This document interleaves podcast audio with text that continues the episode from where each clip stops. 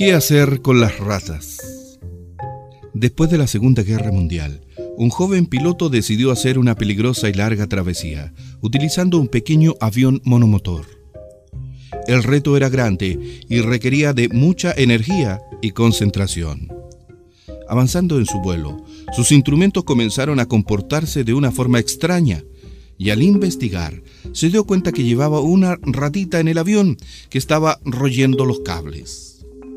Esto causaba que los instrumentos dieran lecturas incorrectas, lo cual probablemente tendría como consecuencia que el piloto tomara decisiones equivocadas, que en su posición serían fatales.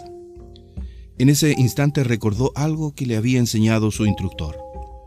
Cuando encuentres ratas en tu vuelo, en vez de gastar tu energía y ponerte en peligro peleando con ellas, elévate.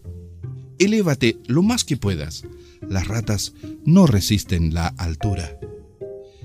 Amable auditor, algunas veces tenemos pensamientos y emociones que son como esas ratas. Las ratas en, las, en muchas ocasiones solo son los fantasmas creados por nuestros miedos. Solo toma una distancia del suelo. Tu pasión es la gasolina de tus sueños. Úsala para mirar hacia lo que quieres y no te distraigas mirando hacia lo que no quieres. Recuerda que puedes dirigir tus controles hacia un universo entero de posibilidades. En vez de estar ocupado y preocupado con una rata, siéntete orgulloso de no dejarte sacar de tu rumbo. Piensa que cuando llegues no querrás recordar que te gastaste la mitad de tu viaje demostrándole a las ratas quién era el piloto. Recordarás una vez más cómo supiste dejar atrás los obstáculos.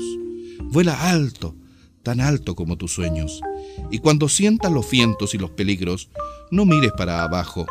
Siempre mira hacia arriba, porque ese es el sitio al que perteneces.